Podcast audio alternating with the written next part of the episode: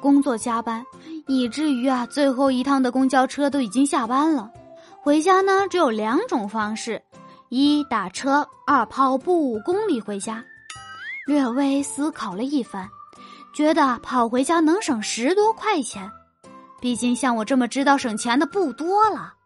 但是，我忽略了一件事：回家的路上，路过一个广场，穿过广场。我一手拿着新疆大肉串，一手拿着鲜榨果汁，嘴里吃着铁板鱿鱼，唉，心中默默想到，还是打车省钱呀。葛小莫去同学家玩，下午五点，同学的父母回家了，做好饭，葛小莫老远就闻到那股香味，阿姨从厨房出来问葛小莫：“玩了一天，饿不饿啊？” 葛小莫说：“有点儿。”阿姨说：“饿了就快回家吃饭吧。”从此啊，葛小莫再也没去那个同学家里玩了。老婆，我把咱家新买的自行车弄坏了。没关系，老公，你若安好便是晴天。老婆，你太失细了。安不好，我弄死你！葛一蛋老爸去银行，想要去开户，那个人呢就问他：“您打算存多少钱呀？”他看了周围，小声的说：“五百万美元。”工作人员就说：“先生，您可以大声说，在这里贫穷不丢人。”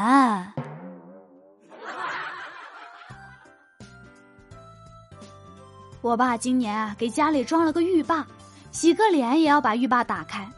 我妈骂他费电，他眼睛一瞪说：“咋的呢？我就开，咱家就是有这条件。”去故宫游玩，照也拍好了，风景也看完了，准备回酒店。我就问工作人员：“我想出宫，请问怎么走？”他回答说：“武英殿旁边有厕所。”最近啊，我又吃胖了好几斤，我就跟葛小花说：“天气不错，我们一起去动物园玩吧。”好久不去了，感觉那里啊最好玩。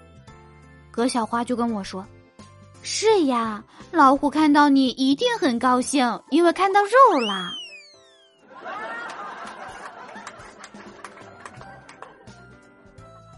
葛小莫对爸爸说：“爸爸。”我们学校成立了一个乐队，我想去参加。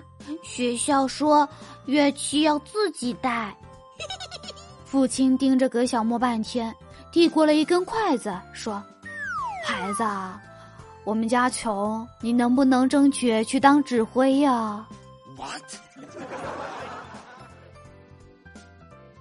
莫非教你们，考数学虽然不能在分数上压倒对手。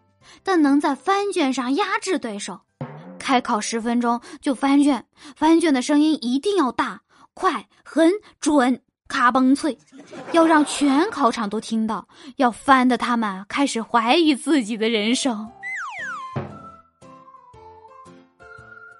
各位亲爱的听众朋友们，你们好呀！我是主播墨菲，喜欢墨菲的呢，可以加入墨菲的粉丝群六八零四七七五九四六八零四七七五九四。每天晚上呢，啊，也不是每天，呃，应该是会随机吧，一般是在晚上，墨菲会在直播间直播录书哦。没错，莫菲是会录书的。嗯哼。